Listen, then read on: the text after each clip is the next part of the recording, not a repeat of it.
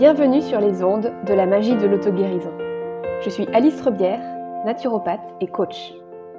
C'est une maladie auto-immune qui m'a permis de devenir moi-même. Je me suis passionnée pour la santé naturelle et je me suis créé la chance d'avoir une profession que j'adore. À travers le coaching, j'ai compris la puissance de l'entrepreneuriat pour aligner ce que je fais et qui je suis en toute liberté. Aujourd'hui, je me sens plus épanouie que jamais. Mon parcours de vie me montre chaque jour que tout est possible. Je suis convaincue que chaque épreuve peut être transformée pour nous rapprocher de la guérison de notre âme. Ce podcast a pour vocation de vous faire découvrir et maîtriser les pouvoirs magiques de votre corps et de votre esprit. Prêt à attirer à vous le meilleur? Axio Bonjour à tous et bienvenue pour un nouvel épisode. Aujourd'hui, on va parler de comment ne plus dépendre de ce que les autres pensent de nous, ou plus précisément comment ne plus dépendre de ce qu'on imagine que les autres pensent de nous. Cet épisode va être euh, constitué d'une petite partie de, théorie, puisque je vous expliquerai comment est-ce que moi j'ai réussi à, me détacher du regard des autres grâce à la PNL. Et ensuite, on fera une petite partie pratique, donc je vous donnerai un exemple et je vous expliquerai comment est-ce qu'on peut transformer le regard qu'on porte sur les, pensées des autres. Donc en général, euh, le regard des autres, ça nous fait souffrir parce que c'est souvent associé à des pensées désagréables, à des ressentis et des jugements qui nous font nous sentir mal à l'aise. Je vais vous donner quelques exemples qui sont issus de situations que j'ai vécues dans le passé ou bien que mes clients ont vécues. Donc, premier exemple, je suis en fatigue chronique et je suis épuisée. Donc là, ce que je me dis, c'est que je suis épuisée et j'en peux plus et je fais que dormir, mais je culpabilise parce que bah, je suis en arrêt de travail et du coup, bah, je devrais avoir du temps pour moi, pour me remettre, pour faire des choses. Et du coup, les gens vont penser que je suis une feignasse. Autre exemple, je n'ose pas prendre la parole en public alors que j'ai des choses à dire. Je me dis que si jamais je parle, on va me juger ou bien les gens vont me trouver pas intéressante. Par exemple, ça, c'est des pensées que j'ai pu avoir au début quand je me suis lancée sur les réseaux sociaux, ou bien dans des réunions aussi avec des collègues euh, où j'osais pas prendre la parole par rapport à des sujets qui me tenaient à cœur. Parce que je me disais, on va penser que je suis ridicule. Moi, c'est des situations que j'ai réussi à dépasser ça grâce à la PNL et je vais vous expliquer comment. PNL, pour vous expliquer, ça veut dire programmation neuro-linguistique. Moi, j'ai fait une formation, donc euh, les trois niveaux, technicien, euh, praticien et maître praticien, à Bègle, à côté de Bordeaux, de 2017 à 2020, dans un institut qui n'existe plus aujourd'hui. Quelques explications pour, vous, pour que vous compreniez à quoi ça correspond la PNL. C'est une boîte à outils pour mieux comprendre son propre fonctionnement et celui des autres. Dans cette boîte à outils, on a tout un tas d'outils de communication. Et puis, on travaille à différents niveaux. Un niveau de la pensée, au niveau des émotions, de nos valeurs, de nos croyances. La PNL, en fait, c'est un peu comme un cousin de la communication non violente et de l'hypnose ericksonienne, parce que sur certains outils, il y a des choses qui sont vraiment très très proches. Pour en revenir au regard des autres, en PNL, on a l'habitude de séparer les informations en trois classes différentes.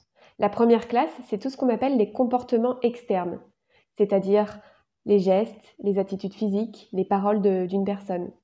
Par exemple, bah, je vois que euh, Sylvie qui est en face de moi croise les bras, elle fronce les sourcils, elle se remet les cheveux derrière l'oreille, elle me dit qu'elle est fâchée, je la vois qui tape du pied par terre. Ça, c'est tous ces comportements externes. Les processus, les, internes, c'est une autre classe d'information et ça va correspondre à tout ce qui se passe dans ma tête. Donc par exemple, ça va correspondre à ce que je pense, à ce que j'imagine, à ce que je visualise, à la petite voix intérieure à l'intérieur de moi euh, qui me dit des choses. Donc par exemple, pour Sylvie, ça peut être ces processus internes, ça peut être Oh, je suis vraiment fâchée contre Alice, elle a fait des choses que je lui pardonnerai jamais, je ne veux plus discuter avec elle. Et puis, euh, elle imagine une situation où on peut se recroiser et où elle a plus envie de, où elle a pas envie de me voir et où elle m'ignore. Peut-être que euh, elle visualise le moment où je lui ai dit quelque chose qu'elle a mal pris et euh, qu'elle est, est fâchée. Troisième classe d'information, c'est les états internes. C'est ce que je ressens et mes émotions. Donc, par exemple, peut-être que Sylvie, l'émotion qu'elle ressent, c'est de la colère. Peut-être que sa colère, elle est teintée de tristesse. Peut-être que ce qu'elle ressent, c'est une boule dans le ventre. Voilà, tout ça, c'est des états internes. Donc, trois classes d'informations différentes, les comportements externes, les processus internes et les états internes. Et ça, c'est vrai pour moi, pour vous, et puis pour chacun d'entre nous, et puis pour toutes les personnes avec qui vous allez être en interaction. Maintenant, on n'a pas accès à toutes ces informations.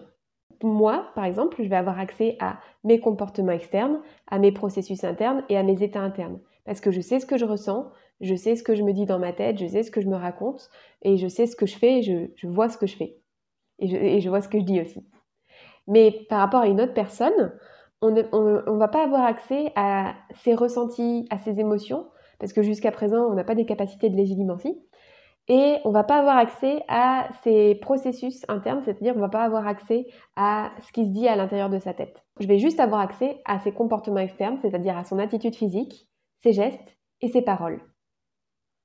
Et concrètement, si jamais je veux savoir ce que ressent la personne ou ce qu'elle se dit dans sa tête, bah, je lui demande. Si je ne demande pas, je ne saurai jamais. Donc je ne saurai jamais, pour revenir aux situations de tout à l'heure, si effectivement la personne en face de moi, elle me trouve pas intéressante, ou bien elle pense que je suis ridicule, ou bien qu'elle me juge. J'en sais rien. Sauf si je lui demande.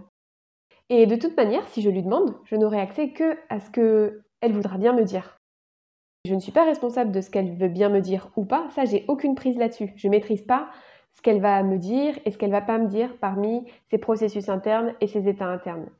Elle peut mentir. On connaît tous des personnes qui disent qu'ils se sentent très très bien alors qu'en fait intérieurement ils se sentent très très mal. Donc, maintenant que les bases théoriques sont posées, je vais vous proposer un petit exercice pratique. La première chose qu'il faut que vous vous demandiez, c'est actuellement, qu'est-ce que vous vous imaginez des processus internes de la personne en face? Qu'est-ce que vous vous imaginez qu'elle pense? Qu'est-ce qu'elle se dit? Qu'est-ce qu'elle visualise? Qu'est-ce qu'elle s'imagine? Et comment est-ce que vous, vous vous sentez par rapport à ça? Quand vous vous imaginez que l'autre, euh, elle veut plus vous voir, est-ce que vous vous sentez en colère Est-ce que vous vous sentez triste Est-ce que vous vous sentez joyeux parce que vous voulez plus le voir non plus Et c'est quoi vos processus internes à vous Est-ce que vous vous dites euh, aussi que vous êtes nul Est-ce que vous vous dites que vous êtes heureux Qu'est-ce que, qu'est-ce que vous vous dites à l'intérieur de vous Qu'est-ce que vous imaginez donc, on part du constat qu'effectivement, ce que vous vous imaginez des processus internes et des états internes de l'autre en face, c'est des choses qui vous procurent des émotions qui sont désagréables pour vous aujourd'hui. La première question, c'est qu'est-ce qu'elle pourrait se dire d'autre, la personne en face? Je vais vous redonner un exemple. Mon exemple, c'est j'ai envie de parler en public lors d'une réunion ou bien sur les réseaux sociaux, ou même par exemple, j'ai envie de faire mon premier épisode de podcast, mais j'y arrive pas. Donc la première question que je vais poser, c'est actuellement, qu'est-ce que tu t'imagines que l'autre pense, que l'autre se dit, que l'autre visualise? Alors ce que les autres peuvent penser dans ce cas-là, moi je donne des réponses euh, que j'ai eues hein, pour moi. Ça peut être que, bah, par exemple, euh, que si jamais ils m'entendent parler euh, sur, sur les réseaux sociaux, faire des lives sur Instagram, peut-être qu'ils vont se dire que je suis ridicule. Et puis je pense qu'ils vont se dire non mais pour qui elle se prend elle, on va me critiquer. Ils vont dire que je suis nulle. Quand j'imagine ça, je me sens timide, je me sens ridicule même, et j'ose pas en fait. J'ose pas partager ce que j'ai envie de dire. Qu'est-ce qui pourrait se dire d'autre? Bah, il pourrait se dire que je fais mon intéressante. Et là, en fait, je me sens super mal parce que je me sens jugée et j'ai envie de me cacher et j'ai pas du tout, du tout envie de parler. L'objectif de l'exercice, c'est de trouver les autres choses que la personne en face pourrait se dire. Donc, qu'est-ce qui pourrait se dire d'autre par rapport au, au, fait que je prenne la parole sur les réseaux sociaux ou lors d'une réunion en public Les autres choses qui pourraient se dire, c'est par exemple Waouh, mais comment elle fait? Elle a vachement confiance en elle. Oh, c'est impressionnant. Alors là, je m'interroge sur qu'est-ce que je ressens à ce moment-là. Qu'est-ce que je ressens? Eh ben, en fait, là, quand je, m'imagine que l'autre en face, il se dit Waouh, mais comment elle fait? Elle a vachement confiance en elle. En fait, là, je me sens presque vaniteuse. Donc ça me va pas. J'ai pas envie de me sentir vaniteuse. Qu'est-ce qui pourrait bien se dire d'autre? Pourrait se dire euh, Ouais, elle a bien fait de dire ça, elle a raison, je suis d'accord avec elle. Là, je me sens soutenue. Donc c'est pas mal.